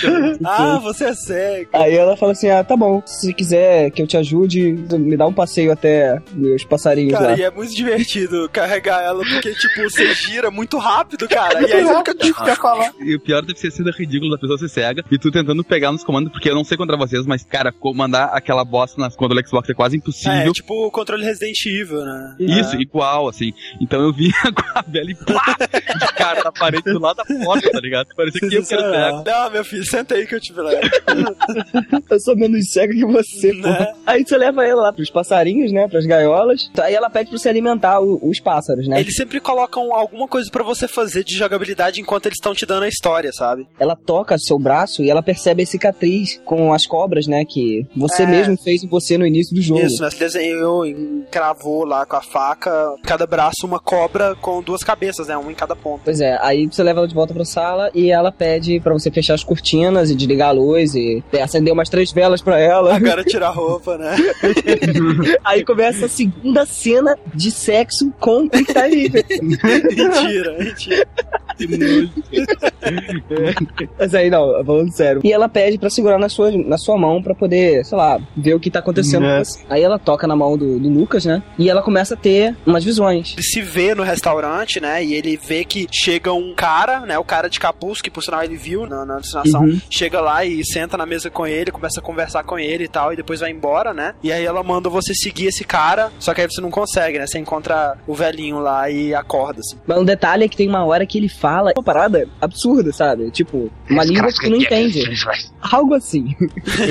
E aí a, a Agatha, ela manda você voltar em outro dia, né? No dia seguinte, né? Lembrando que toda essa visão ela tem Quick Time Event, se você falhar, Claro. ela para, ela não avança. Isso, exatamente. É, depois que a Carla descobre o nome do, do investigador do caso Kissen, ela vai tirar satisfações, né, Pra ver o que, que é esse caso, né? E ela encontra ele no- numa estande de tiros, né, da Isso. delegacia. Aí, né, o cara fala que vai te contar e tal, mas antes ele quer que você atire nos alvos. Ele conta que, na verdade, esse caso ele não conseguiu resolver, mas que nas investigações dele ele percebeu que houveram outros casos semelhantes ao caso Crispin, de alguém sem motivo, sem relação com a vítima, pegar uma faca, atacar a vítima e matar ela daquela mesma forma, fazendo três cortes no peito, cortando três artérias do coração, de forma precisa. Isso. E que esse caso ele tinha acontecido várias vezes antes e tinha uma certa periodicidade entre Uhum, eles. Isso. O culpado desse caso Kirsten tá no hospício, né? Tá internado. Sim. E aí ele te dá o, o endereço e tudo mais. O Miles e a Carla, eles descobrem que o marcador do livro, que era um- uma folha rasgada, né? Tinha a marca d'água de um banco. Eles vão lá no banco pra interrogar o, o- o Lucas. Aí tem um Quick Time Event pra você descobrir o que, que o Miles tá pensando, né? Pra você poder responder melhor, sem aumentar o nível de suspeita, né? Nessa parte, na verdade, volta a ter aquela coisa que eu acho muito foda, que é quando tu sabe que eles estão chegando, tu tem tempo pra poder esconder tudo que possa, sei lá, te Sim. incriminar. E, e que raiva, né, cara? Eu pensei, ah, eu vou esconder a folhinha, né, cara? E aí ele Uhum. esconde a gaveta. Porra! Sim, mas nessa parte também, cara, eu me vi muito no jogo, porque eu percebi que no momento de tensão, eu sempre falo merda. Claro, sempre é. falo merda. Ei, Diego, onde você estava na noite tal, no dia tal? Ah, eu, eu não estava no restaurante matando o cara. Você tem que procurar na sua sala com as coisas contadas. Você vai encontra, né?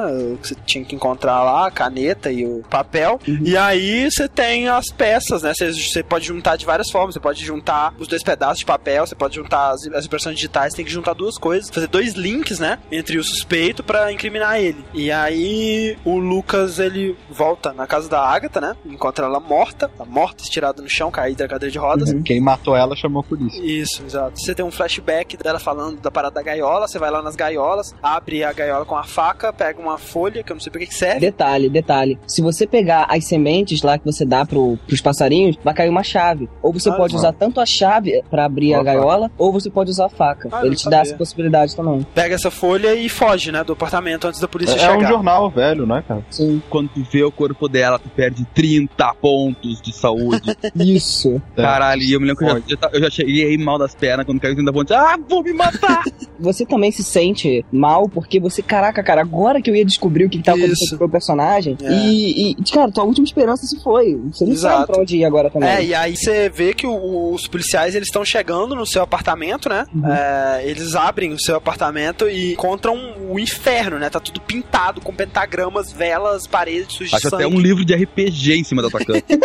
né, cara? E aí os policiais te encontram na rua e te rendem. E aí, Aí Ah. começa. Puta que pariu, cara. puta que Aí pariu. a partir desse mim. Momento, o jogo ele começa a escalar em coisas absurdas e ele não para até o final, cara. Ele não para. O cara não soube assim, cara, está na hora de parar. Uhum. Não, A partir desse momento, ou você vai gostar mais e mais do jogo até o final, você vai, É. tipo, vai acabar o jogo querendo ter um filho com ele, ou você vai querer tacar o jogo pela janela mais e mais até o final. Sim, exatamente. Cara, se o jogo continuasse nesse sentido, assim, que tava até agora, velho, o jogo seria fodástico, seria Sim. perfeito, quase, cara, sabe? o, o mais irado é que até então, assim, você tem uma pitada de sobrenatural, sabe? Na Isso, parada. claro. Mas aí o, o- o criador do jogo ele podia tomar do- dois rumos, né? Um, manter a parada meio assim, as Mistério, escuras, né? O mistério e tal. Ou aí ele teria que ter feito essa pegada um pouco antes de você descobrir essa semelhança dos assassinatos e tal. Aquela dúvida que você tinha se você tava maluco, sabe? Se É. você realmente tinha matado porque tá pirando, porque você é maluco, tem um problema na cabeça, sabe? Isso. Ou se realmente tem alguma parada por trás, algum motivo.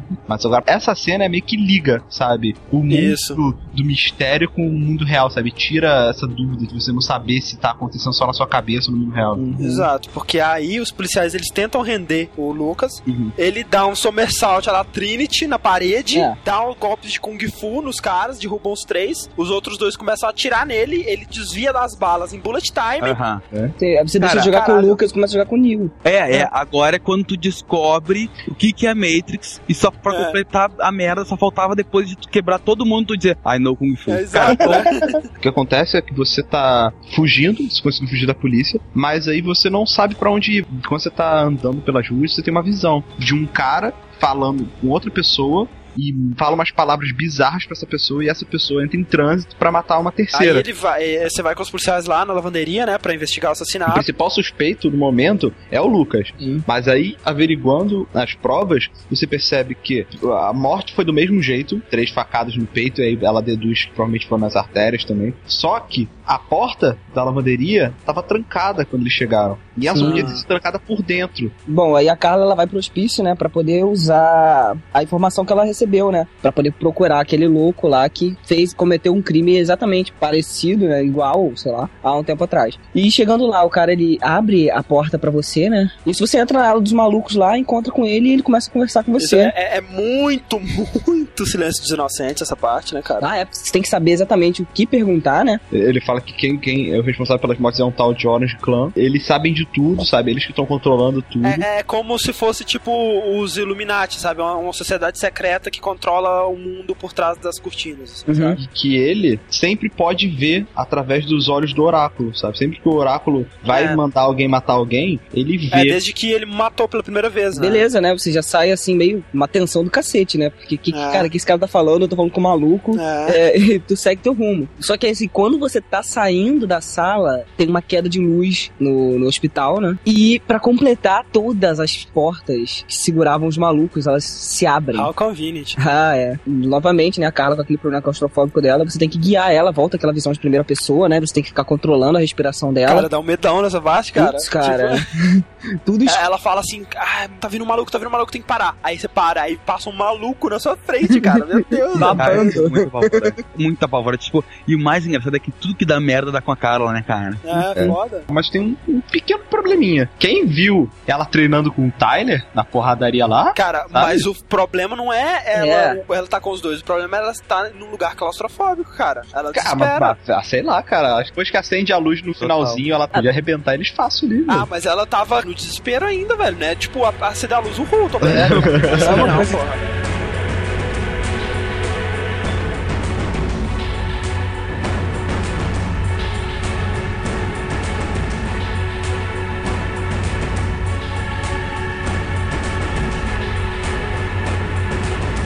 acharam do gráfico do jogo, assim? Eu joguei esse jogo esse ano, agora. O gráfico, ele não é, assim, top, pelo menos comparado Ah. com o que você vê hoje em dia, mas não me incomodou, sabe? Pra época, o gráfico, ele é na média, não é bom. Na média, exatamente. Não é. é bom. Não surpreendia. Mas, Ah. assim, um jogo que é praticamente independente na jogada, né, eles conseguiram fazer um bom trabalho até, cara. Conseguiram. E outra, né? É um jogo multiplataforma, é muito mais difícil você desenvolver. Tudo bem, o modelo dos personagens, cenários e, e iluminação, blá blá blá, talvez não seja top de linha, né? Mas eu achei sensacional, na verdade, a movimentação, né? Porque, como a gente disse, é tudo mocap, né? Tudo captura de movimentos, né? Sim. E é tudo muito realista. né? Gesticulações, assim, os movimentos que o pessoal faz, tipo, até pra sentar em algum lugar e Uhum. tal. É, Genial, eu, eu, eu percebi que, por exemplo, tinham pessoas que não sentavam exatamente retas, sabe? Você sentava Ah. meio jogada na cadeira. E, inclusive, nas cutscenes, né, cara? É, é filme, né, velho? É, é Uhum. tudo muito bem coreografado, muito legal. Uma coisa que me chamou também muita atenção foi as expressões faciais dos personagens. Uhum. É outra tecnologia que eles implementaram aí, que eles chamaram de Digital Puppets, porque contrataram um titereiro, né? O cara que mexe com marionetes e tal. Uhum. Profissional, colocaram nele duas luvas que captavam o movimento dos dedos, e cada dedo estava designado a uma animação facial de expressão. Ou, e o cara ia escutando o diálogo e fazendo o personagem ter a animação facial Ah, que ele teria falando aquilo, entendeu? Legal, sei, é bem interessante. Interessante, né, cara? Uhum. A animação facial me agradou muito de forma geral. A única coisa que eu não gostei, cara, que me deu agonia é o Tyler rindo, cara. Caralho, ele dá cara, uma- a boca dele. Cara, como né, assim, velho? velho? A boca dele dobra de tamanho quando ele ri. É, todas essas cenas de, de mocap, né? Inclusive com vários atores diferentes pros mesmos personagens. Por exemplo, tinha um pra jogar basquete, outro pra lutar boxe, outro pra fazer kung fu. Eles levaram 18 meses pra gravar tudo, cara. Então foi um trabalho do cão, assim, né? velho? O Lucas, ele tá na rua, né? Mendigando lá. Ele vai na casa da. Ele, ele entra, né? De gaiato. assim, Arromba. invade a casa da ex-namorada dele. Não, na, né? é, na verdade, ele primeiro quer tentar pela frente normal pra bater lá e descobre que tem policial vigiando, né? Isso, é. Você vai entra pela janela, né? E você chega lá, e assalta a geladeira, o armário, come tudo. Ah, isso é muito bom, né, cara? Então, ela nem vai se importar, não. Aí tu começa a Ela dorme na cama da desgraçada, cara. É, tem Caraca, lá. tu chegou a dormir? Eu não cheguei a dormir, não. Cara, imagina a pintar chega, tem um fugitivo da polícia entrar na cama pelado. Sua ex chega, né? A Tiffany, que isso que você tá fazendo aqui e tal? Você vai e conta pra ela que você é inocente. Ela meio que acredita, né? Ela não conta pra polícia. O Miles chega lá na hora pra fazer umas perguntas pra ela e tudo mais. Você se esconde, né? Eu escondi atrás da cortina. Onde você escondeu? Eu escondi atrás da cortina. Também, mesma coisa. Eu me escondi dentro da- do armário. E antes disso ainda, né, você assiste a TV e você vê o- um especialista em cultura maia, né, falando lá na TV e fala do no museu dele lá e tudo mais. Vai e decide que você vai ver esse especialista, né, no museu. Tu entra no museu, aí você se apresenta pro guarda como um repórter, né? Você vai falar com o especialista. Isso. Aí você começa perguntando, né? Se ele conhece alguma coisa sobre os símbolos lá e tal. Na verdade, ele fala um nome que é muito estranho, que é o nome da É, cobra. Quank, É, mas Quack, Quack. É, clac, clac, Sei clac, qual clac, né? Aí ele é, alguma coisa com muitos Qs. Ele É. explica que a cobra, ela simboliza é, a visão do oráculo, né? Que você consegue Uhum. ver no mundo real e no outro plano, quando as duas cobras abrem a boca. É, quando a cobra abre as duas bocas, né? É. é como se você visse É através. como se tivesse um túnel. Aí isso explica, né, mais ou menos o lance das visões, de você não saber o que, que é real e o que, que não é. Só que aí ele percebe que você não é mesmo um jornalista, né? Ele pergunta o que, que você tá fazendo e tal. E eu falei pra falar a verdade que É, assassino ele verdade começou, também. ele começou a entrar em pânico, né? Falou, um assassino aqui, não sei o quê. Aí eu expliquei que, na verdade, eu era o escolhido do oráculo pra matar. Antes disso, ele explica o que, que é o ritual, né? Que o Sim. oráculo ele tem que fazer o sacrifício pra achar a Indigo Child, né? Que é uma criança que vai trazer o segredo da vida do universo e Ela vai falar 42, né? Exato. E só que o oráculo ele não pode se sujar com sangue, né? E tal. Aí ele escolhe aleatoriamente uma pessoa qualquer. E aí você explica pra esse cara que você é essa pessoa qualquer, né? E a prova Aham. disso é quando você mostra suas cicatrizes, E né? aí ele acredita em você, né? Ele, caraca, tem um oráculo vivo ainda e tal. Ele fala do Chroma, Isso. que é, o Chroma deve ser a explicação disso tudo e que ele ia te dar mais informações depois. Aí vocês né? fogem pelo estacionamento, Estacionamento. um monte de carro começa a perseguir a vida vocês, né? própria. Aí você, mais uma vez, cenas de ação, Matrix. Claro. E no final das contas, o cara O morre. sujeito lá morre e você acorda numa floresta. Como assim, né, cara? Cara, isso, quando é, ele morre, é uma calma, viagem. detalhe. Foi, né? Perde 30 pontos aí, otário. É, você acorda na selva, assim, com um índio do seu lado. Como assim, né, cara? Aí ele fala que ele é o oráculo, né? O cara de capuz e tal. E ele fala, ah, não sei como isso aconteceu. Aí agora eu entendo, é por causa. Porque você tem o Chroma, né, dentro de você. Não é o browser da Google? não, Não. maluco. É a força, é o Ki do cara, praticamente, né? É. desculpa pra ele ter poder especial. Exato. é. Ah, tá. Aí ele fala que o cara não, não morreu até agora por causa do Chroma, É. mas que ele ainda tava fraco, que ele ainda não conhecia o verdadeiro poder do Chroma e que ele ia morrer agora, que ele ia ser, ser ticado e Você matar mandou ele. pantera atrás de você, você vai correndo. Não, ele Cara, vira uma Isso é tudo, né, cara? Tu tem que fugir de uma pantera num lugar nada a ver, fugindo de um maia maluco lá. Na selva, cara. tipo, começamos matando um cara no banheiro de um restaurante, estamos na selva. Você tropeça, Ah. quando a pantera vai pular em cima de você, Aí dá pausa, ela né? trava, dá ela um pause. Gela, né? é. e aparece a Agatha. Aí ela diz que não era tempo de você morrer ainda, e que Etc, você tinha que ir etc. atrás da Indigo Child, É. né, e pedir que ela caísse na mão do Oráculo e do Orange Clan pra poder salvar o mundo. Aí você acorda aonde? num hotel chifrinho. E aí você tem uma premonição de que o oráculo vai na igreja do Marcos. Aí você tem que ligar pra ele, avisar pra ele. Você fala pra ele pra trancar a porta. Se você trancar, o Marcos sobrevive. Se você não trancar, o oráculo mata ele. Que foi o que aconteceu comigo. É, você recebe a ligação do oráculo dizendo que ele pegou a Tiffany, sua ex-namorada, que é pra você ir no parque de diversões e tal lá. E você vai, sobe na montanha russa lá da parada. Ah, esse é legal. E tem uma plataforma lá que você vai andando, né? Você tem que se equilibrar lá, fazer que nem, tipo, a parada de respiração da Carla, colocar a barrinha no meio. Quando você chega lá, o oráculo aparece e destrói a plataforma. E vocês dois caem e morrem, né? É. Dessa parte você tem esse segundo flashback, né? O Criança. Lucas e o, o Marcos crianças, né? Não sei, cargas d'água fez com que o Lucas acordasse de madrugada falasse assim, cara, vamos lá naquele hangar lá. Eu acho que eles estavam esperando dar de madrugada pra eles poderem ir, entendeu? Eles tinham Uhum. ouvido um rumor que tinha um, um lá e eles queriam ver se era verdade e tal. Hum. Esse que eu sei que ser pior que o primeiro. E aí você chega lá, ele abre uma porta altamente tecnológica que abre com uma alavanquinha clink. Aí, É muito bom aquilo, né, cara? E aí ele vê uma parada ó, que você não vê o que, que é, e aí acaba o flashback. A Carla vai pro cemitério. A primeira coisa que tu vai fazer é encontrar a lápide da. Da Tiffany. E aí aparece quem? Quem? Quem? O Neo. É o. Agora Neo total, né, cara? Porque ele tá tipo com a roupa de monge, sei lá, aquela Ah. parada bizarra. E agora ele tá metamorfo. Todo enfaixado. Agora ele sumiu totalmente do lado underground de ser renegado. Agora ele- virou um sem teto de verdade. E ele começa a explicar sobre tudo que tá acontecendo. Tipo assim, uma parada que eles nem tinham tocado ainda, né? A parada do inverno, que isso é uma, uma consequência aí da Indigo Child, que se eles não encontrarem, se eles não fizerem alguma coisa, o, o planeta Terra será engolfado no inverno eterno e blá blá blá. É, isso, isso. Começa a falar de, das nota que cometeu. Ele explica tudo pra ela. E aí, no final das contas, ela acaba acreditando no, no que tu falou. É, até porque ela já tava bem desconfiada, né, cara? Ela, pelas investigações dela, ela viu que não era uma coisa normal. Sim, né, cara? O cara fugindo de pendura num helicóptero, É, pulando trem, não sei o quê.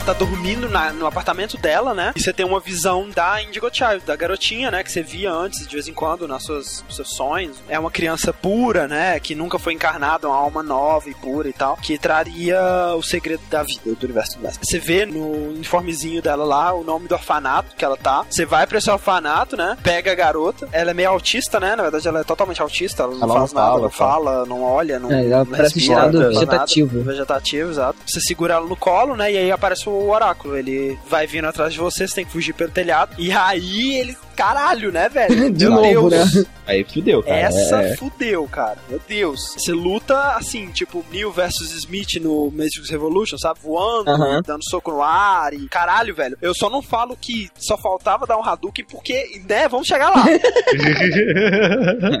Aí já destrambelhou tudo, né, velho? Mas eu acho até maneiro aquela parte que ele tá fugindo dos helicópteros correndo na parede, né, velho? Seria massa mostrasse o carinha dentro do helicóptero, a cara dele. Ah, tipo assim, né? Aí você entra dentro do prédio lá e você encontra a Agatha numa casa abandonada lá e tal. E aí ela pede, né, pra você entregar pra ela a criança. É, Ela explica algumas coisas pra você sobre. Tem uma profecia sobre a vinda dessa criança desde o início dos tempos, não sei o que lá. Só que aí tem uma parte muito importante também, que não existe decisão errada, sabe? Cada decisão afeta no final, né? Isso, é. Você pode entregar ou recusar. Quando ela pede pra você entregar a criança, tem um Quick Time Event lá que você ouve um barulho esquisito, meio mecânico, saindo junto com a voz dela. E aí você fica desconfiado e não entrega, né? E aí ela se revela uma inteligência artificial. Um, Uai. um alien, sei lá, um Cara, bicho. só eu que achou isso, que, fragmentos isso brilhando. muito do nada, sabe? Não, não, não. Totalmente, né, Eu cara? juro pra você, até esse momento eu tava querendo gostar da história. Ali eu não, não consegui mais dar crédito pra ela. Cara, é foda. E aí, cara, puta merda, velho. Você descobre que existe a sociedade secreta dos mendigos. É. Todos os mendigos do mundo fazem parte de uma sociedade secreta, cara. Por isso que eu falei no início, cara. depois desse jogo, eu nunca mais olhei pros mendigos com os mesmos olhos, cara. Claro. E aí eles te explicam, vocês vão pro subterrâneo lá, pra uma parte de metrô lá, abandonada. Eles vai explicam, eles são os invisíveis, que é muito mais fácil cuidar do destino do mundo sem que ninguém perceba vocês, que eles veem tudo e que ninguém vê eles e blá blá e tal. Eles falam que no dia seguinte vai tudo terminar, né? O, o clã laranja vai conseguir a garota, ou eles vão vencer, ou, ou não sei o que lá. E aí a, a Carla vai dormir no trem. Pois é, antes de você poder ir lá pra cama, você pode ainda montar um rádio, né? E quando você liga ele, você tem notícias do que tá acontecendo no mundo, sabe? E Ah. começam a falar que tá tudo ficando muito frio, sabe? Tá- os, os oceanos estão congelando. É, é, os é, oceanos catástrofe todos já está- cara. E você começa a falar, caraca, cara, não acredito que amanhã tudo isso vai mudar. Vai ter um fim, né? Seja lá qual fim for, né? Tipo, vai ser a decisão final. Pois é. né? E aí você vai dormir com a Carla no trem e aí acontece uma cena de necrofilia, né, cara? Necrofilia. o, o Lucas tá morto, né? Sim. Inclusive, quando ela beija ele, ele fala, nossa, você está gelado, né, cara? E aí, beleza, faz sexo É. com ele, tranquilo. É, só falta ele falar assim, é, vai ver o picolé já já, filha da puta. Porque, cara, de, de boa, velho. Não dá, cara, é biologicamente impossível. Tudo, Né? sabe? Cara, what the fuck, velho? Ah, meu, assim, não como pode. Assim ela está apaixonada por ele, cara. Não, cara, peraí, peraí, ó. Se eu conhecesse o, o The One, se eu conhecesse o Neo, até eu apaixonaria. Isso? Ah, velho. Ah, com certeza, velho.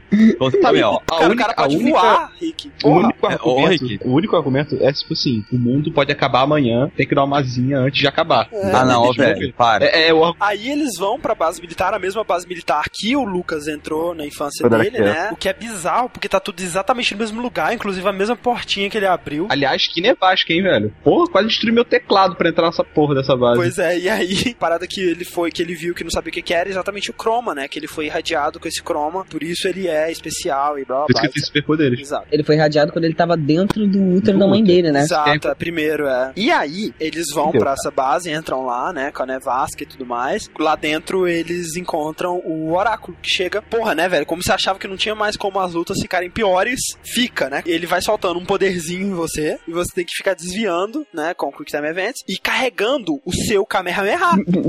e aí você solta o Kamehameha, né? Mas, cara, puta que pariu, velho. É quase uma Jinkidama, velho. Pô, quase, né? Só faltava ele pedir pra todo mundo levantar a mão, né? E aí ele salva a garota, né? Põe ela lá na fonte de croma, lá, um laguinho bizarro. Uhum, bizarro. E aí ela vai e chega no ouvido do Lucas e fala: É de batata. Aí Deus. 42. Na verdade, você não sabe qual é o segredo. Eu sei. Eu fiz Quick Time Event antes, ó. Foi, Ah, porra. Pô, desculpa aí, né? Foi mal, fodão. Ah, não, sério tu não sabe? Qual que é, Rick? Tempo pra formular piada. Tempo! Não, não, não, não, tô brincando. Ela aparentemente morre, né? Eu acho que ela morre, né, garotinha? Morre? morre sim, morre. Em sim. todos os finais ela morre. É, todos né? os três. Aparece o, o Lucas sentado no cenário de Teletubbies, né, cara? Exato. Sentado lá, Caraca, é ridículo, as florzinhas em 2D, né? É, o só com cara de neném, né? É. Tá lá, né? Aí ele fala, né, que a Nevasca foi embora, como do mesmo jeito que chegou e tudo mais. E não sei o que fazer com esse poder que me foi dado. Eu tenho poder para dominar todo o universo. E não sei o que eu faço com cu, isso. né, cara? Porra, né, velho? Faz alguma coisa. E aí ele fala que a Carla tá grávida dele e que o bebê também foi irradiado com o Chroma. Ou seja, o bebê dele também vai ser Superman. né? Saiyajin. Ele já tava morto quando ele fez o bebê, cara. É a porra atômica que ele tem. Deve ser, né? Esse é o final bom, né? Esse é o final, digamos, sei lá, canônico, né? Final feliz, Final cara. feliz, Que exato. é quando você não entrega a é quando a pra- humanidade vence, digamos assim. Com o final do oráculo, né, do clã laranja, vai mostrando as ruas de Nova York, assim, sem neve e tal. O Lucas narrando, né? E aí chega no apartamento dele, ele tá sentado numa cadeira, ele tá falando lá que o, o oráculo deixou a humanidade viver, que ele só queria saber o segredo mesmo, mas agora ele domina toda a humanidade. O clã laranja continua a controlar tudo por trás das cenas e tal. O final do clã roxo, né? O final do. Purple do- É, é o melhor. do clã Da da. Agatha, né? Das inteligências artificiais lá. Tá a neve forever, né, cara? Eles estão lá na base dos mendigos, né? E aí ele. E é legal que ele- eles estão lá no subterrâneo. Ele explica que a temperatura tá caindo, cada vez tá caindo mais, e que pelo menos ah, um terço da população mundial já morreu por causa dessa. Exato. Da neve. Aí ele fala assim que a Carla tá grávida e que talvez o filho dele, que carrega o, o Chroma, possa ser a esperança Isso. pra humanidade. Mas que ele não sabe se vai dar tempo pra salvar o mundo ainda, e não sei o quê. Foda, né? Eles que as pessoas que estão vivas ainda eh, são as pessoas que conseguiram se esconder no subterrâneo, e coisa, mas é questão de tempo, blá, blá, blá. Ou seja, as pessoas que conheciam os Exato, mendigos. né? Seja amigo de mendigo. Seja amigo de mendigo, faça amizade com mendigo. Essa é a nova campanha do download. Por isso que eu sou amigo do Rick. Ah, Nova campanha download, adote o mendigo.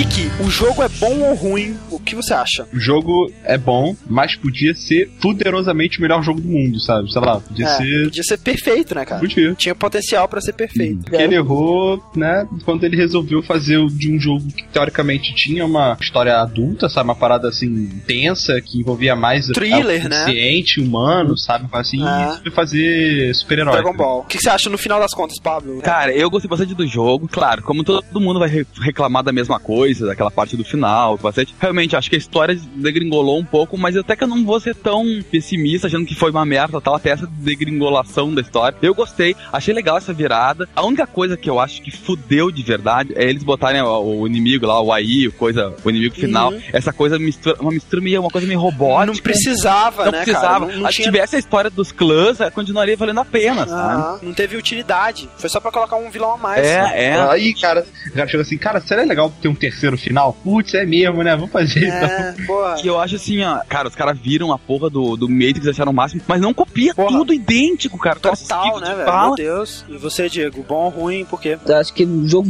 pecou muito, assim, em termos de história, mais jogabilidade dele. Ele chegou a inovar em determinadas coisas. Mas, assim, uma coisa que me chamou muita atenção nele foi, por exemplo, que a gente falou até pouco, foi a trilha sonora dele, né? Hum, foda, ah, é. né? Muito bom. Uma coisa muito legal é que, o, como o jogo ele quer ser um filme, né? Ele, ele até trouxe um compositor de filmes pro game, sabe? O compositor dos filmes do David Lynch, né, cara? Que fez a trilha da- do, do Twin Peaks, do seriado. É, que é Fantástico. o Ângelo Badalamente. E o jogo fecha até com uma música legal, cara. Aquela sabe? Santa, Santa Maria. Santa Mônica. Santa, Santa Mônica. Mônica. Cara, essa música é muito foda, velho. É muito boa da banda Theory of a Dead Man. E uma coisa legal é que a banda ela foi alavancada justamente pelo jogo. Exato. Tem várias músicas, né? As músicas que você ouve na sua casa, no seu som lá, são todas dessa Então, banda. é quatro músicas de- dessa banda até. Eu acho, né, cara, que como como o Yahtzee bem diria, a partir da metade, a equipe que produziu foi substituída por um bando de leprosos malucos, sabe? É, que fizeram o roteiro limpando É. a bunda e tacando o cocô na, na porra do Exato. papel, tá ligado? Você não pode acreditar que o cara que criou aquele, todo aquele clima foda do, do início do jogo é o mesmo que fez aquela porra toda do Dragon Ball do final, sabe? É. Vale a pena você jogar Ou vale. a, por, por essa primeira metade. Essa primeira metade Total, do jogo vale. compensa o final, cara. Compensa, Vale, compensa vale a pena você levar até o final mesmo pra você poder ter a sua opinião sobre ele. Cara, vale a Joga. experiência. Eu recomendo, vocês Eu recomendam? recomendo. Com certeza.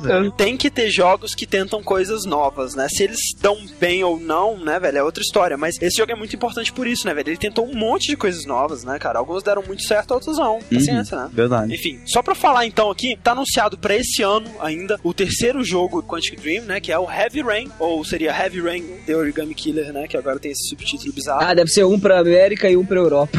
É, deve ser. É. E que foi anunciado pela primeira vez na E3 de 2005, né? Não é uma sequência de Fahrenheit, é um jogo totalmente novo, com nova história, novos personagens. Só que ele segue uma proposta bem parecida, né? Que é uma história interativa, que você vai poder alterar até certo ponto, você vai controlar vários personagens também, de uma maneira diferente, né? Os, esses personagens podem morrer durante a história, É, eu dependendo das suas decisões. tem, tem um jeito de você matar todos eles e ainda ter um final, tá ligado? Exato, é. Uhum. É, e eles prometem nesses personagens algo nunca visto no realismo, assim, de, de emoção, né, cara? Inclusive aquele demo, né, foda da mulher chorando, gritando lá e tal. E uma coisa bizarra que eles divulgaram é da jogabilidade é que, assim, o trigger do, do PS3, né, que é sensível à pressão, ele vai fazer o personagem andar, que a pressão que você fizer vai ser a velocidade que o seu personagem vai, vai andar. E o analógico vai controlar a cabeça dele, e na direção que ele estiver olhando com a cabeça, ele vai andar. Isso vai ser bizarro, cara. Tá novamente inovando a jogabilidade, né? Pois Agora, é. vamos ver se eles vão estragar com a história. Vamos ver se vai dar certo, né, cara? Saíram alguns vídeos de gameplay novos aí. Vejam aí, o jogo ele é exclusivo para PlayStation 3 e sai esse ano ainda, né, de acordo com as previsões. É. Cara, então é isso. Recomendamos, né, apesar dos pesares, joguem Fahrenheit. É um jogo que pouca gente deve ter jogado ou não, né? Vamos ver com o feedback desse cast. Talvez seja um jogo que todo mundo já conhecia. E estamos no aguardo aí de Heavy Rain, né, cara? É isso aí, então. Até semana que vem e game over. Mas, nada mais.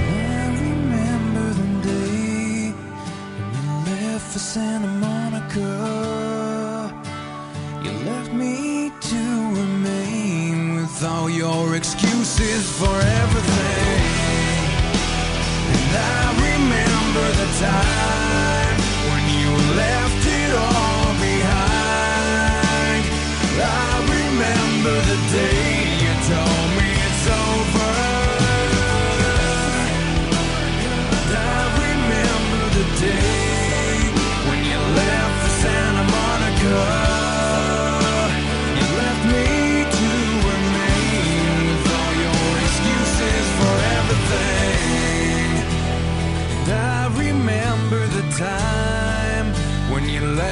Santa Monica. Yeah, I remember the day you told me it's over. Aí ele, ele explica que. Ra- rapidinho. Vai. O quê? Não, não. O padrasto tá querendo jogar remédio de mosquito aqui embaixo e já fez barulho. Vai. Não tá conseguindo. Tá ligado aquelas travas pra criança? Não tá conseguindo tirar. Vai. Só que deve tá sem, cara. Deve ter acabado. Não. Tá bom. Aí, é, onde é que eu tava? Isso. Agora botou. Ah, foi. Aí ele. é, mas antes disso, acho que ele dá mais uma explicaçãozinha. Cara, isso mata, sabia, né? Eu, né? Tô, tô ferrado aqui. Só falava a verdade. Isso até chave isso aí. Não era. Acabou? Ah, pra depois eu passar? Tá. E você? É, na sua boca. Antes de dormir, né? Fazer assim.